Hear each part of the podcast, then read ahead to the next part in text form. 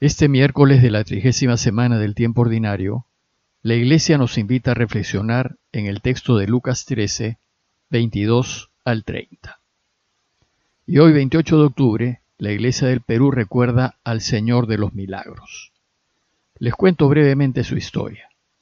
En el siglo XVI, un español de apellido González compró una propiedad en las afueras de Lima de entonces, que se conoció como la Huerta de Pachacamilla. Un siglo más tarde, unos negros angoleños se establecieron en dicha propiedad y uno de ellos, de nombre Benito, se le ocurrió pintar en una pared una imagen de Jesús crucificado. En 1650 los angoleños construyeron una ermita en torno a la imagen y formaron una cofradía para rendirle culto. Cinco años más tarde, en 1655, tuvo lugar un terrible terremoto en Lima.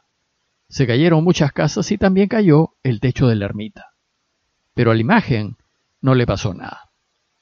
Los de la cofradía consideraron esto un hecho milagroso y pronto empezaron a atribuir a la imagen una serie de milagros.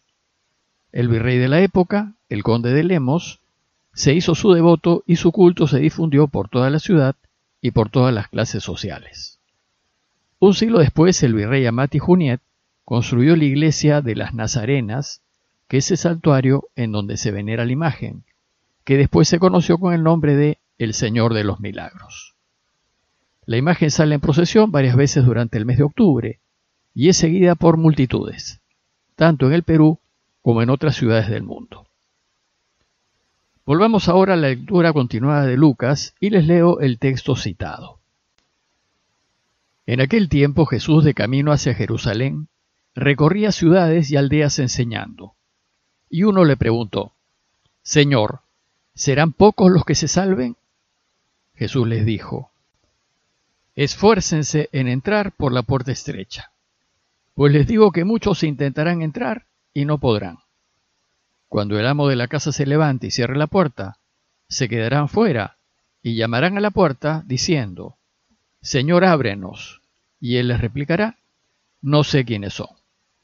Entonces comenzarán a decir, pero hemos comido y bebido contigo, y tú has enseñado en nuestras plazas.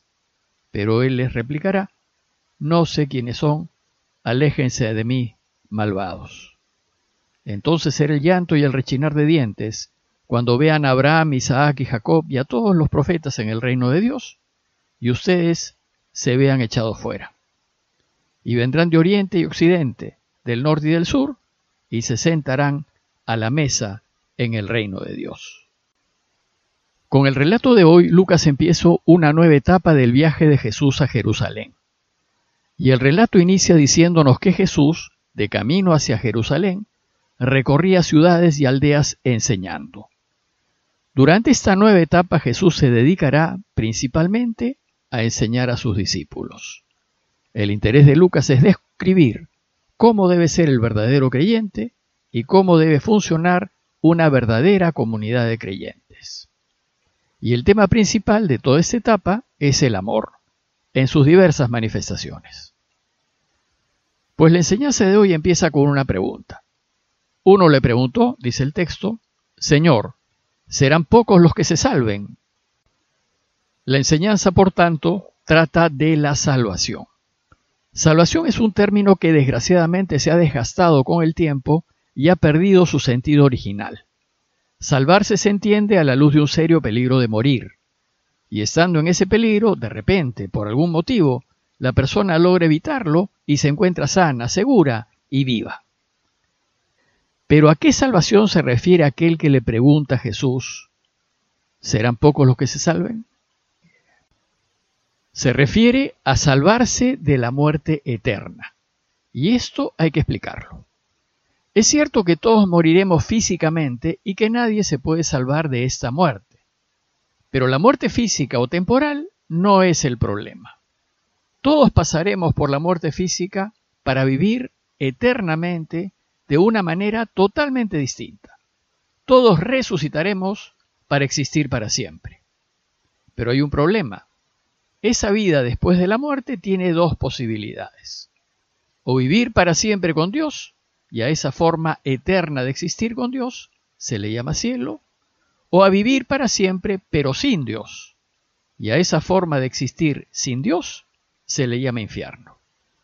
La pregunta que le hacen a Jesús es acerca del vivir para siempre sin Dios. Pues una existencia eterna sin Dios es como morir para siempre. Y debe ser terrible. Pues significa vivir en absoluta, eterna y total soledad, sin nadie, porque durante mi vida he rechazado a todos. Y por supuesto, sin Dios. Y esto hay que evitarlo a toda costa. Por tanto, se trata de salvarnos del morir para siempre. Entonces Jesús responde a la pregunta diciendo, esfuércense en entrar por la puerta estrecha. Dos cosas dice Jesús en su respuesta. Primero, que la salvación, es decir, vivir para siempre con Dios, depende de nosotros, así como la muerte eterna también depende de nosotros. Dios no quiere que muramos para siempre. Él no condena a nadie, a nadie manda al infierno. Él más bien desea que todos vivamos para siempre con Él. Pero nunca nos va a obligar a estar con Él si no queremos estarlo. Él respetará mi decisión, pero va a hacer todo lo posible para que lo elijamos y vivamos. Y lo segundo que Jesús dice en su respuesta es que la puerta es estrecha. Se trata de una elección que requiere de entrega, renuncias, esfuerzo, sacrificio. Entrar por la puerta estrecha requiere vivir a la luz de la verdad y la justicia. Requiere ayudar y preocuparnos de los demás. Requiere vivir de la manera como Jesús nos ha enseñado. Y esto lo podemos hacer. Está al alcance de nuestras manos. Y además sabemos que si elegimos su camino, Dios nos ayudará a caminarlo. Pero Jesús aclara su enseñanza diciéndonos algo sorprendente. Les digo, dice, que muchos intentarán entrar y no podrán. intentar entrar supone esfuerzo. Luego, si uno se esfuerza, ¿por qué no podría entrar? Bueno, pues porque algunos querrán salvarse, pero no se salvarán porque no han vivido de manera de salvarse. Pues uno debe esforzarse por entrar jugando limpio, con transparencia, en verdad. Pero muchos en la vida juegan sucio, con trampas, saltándose la cola, sobornando. Quieren ganar incluso el cielo, pero a su modo, pagando y en base a apariencias. Pues los que no entrarán son los que buscan hacernos creer que son buenos, incluso algunos hablarán de Dios. Pero como Jesús suele decir, son hipócritas, falsos, de apariencia solamente, solo para la foto. Entonces dice Jesús, cuando el amo de la casa se levante y cierre la puerta, se quedarán fuera y llamarán a la puerta diciendo, Señor, ábrenos. Y él les responderá, no sé quiénes son.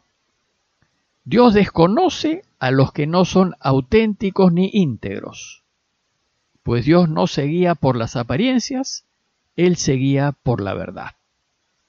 Entonces estos protestarán y comenzarán a decir, pero si hemos comido y bebido contigo, y tú has enseñado en nuestras plazas. Es decir, comenzarán a decir, pero si yo he ido a misa los domingos, he rezado y de vez en cuando he dado limosna.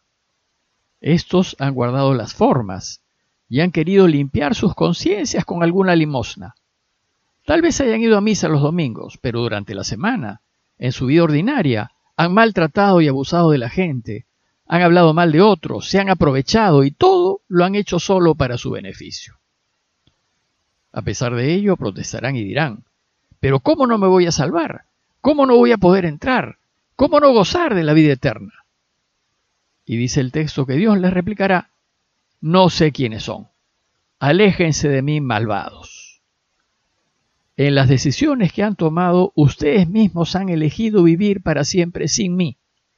Así es que ahora, aléjense de mí. El tiempo para entrar en la vida eterna es la vida presente. Mientras vivamos, hasta el último momento podemos esforzarnos por voltear y ganar el partido. Podemos convertirnos, arrepentirnos y volvernos hacia Dios. Pero una vez que muramos, se terminó el partido y el resultado ya no variará y solo demostrará lo que hicimos en la cancha de la vida. Y una vez que termine el partido, ya no habrá nada que hacer. Por eso, Jesús termina sus enseñanzas diciéndonos, y entonces será el llanto y el rechinar de dientes cuando vean a Abraham, Isaac y Jacob, y a todos los profetas en el reino, y ustedes se vean echados fuera. Llenos de tristeza miraremos, mientras nos vayamos alejando, a aquellos que participan de la gran celebración final y eterna. Además Jesús les dice que entrarán a la fiesta del reinado de Dios gente que jamás imaginaron que entrarían, que despreciaron y que no consideraron digna. Pues dice el texto, vendrán de oriente y occidente, del norte y del sur, y se sentarán a la mesa en el reino de Dios. Este verso alude a los cristianos no judíos que ya participan de la iglesia. En conclusión, los invito pues a reflexionar en cómo estamos viviendo nuestra vida presente y en qué es lo que estamos haciendo para volver a Dios y salvarnos. Pues no obstante Dios desea que estemos con Él, volver a Él depende de mí y de lo que yo elija hacer de mi vida. Si no vivo permanentemente una vida consecuente e íntegra, yo mismo estoy decidiendo no volver a Dios. Y segundo, considerar que aún tenemos tiempo de volvernos a Él y de vivir para siempre. Pidámosle al Señor su gracia para que nos demos cuenta por dónde va el camino que lleva la vida, elijamos caminarlo y nos salvemos. Parroquia de Fátima, Miraflores, Lima.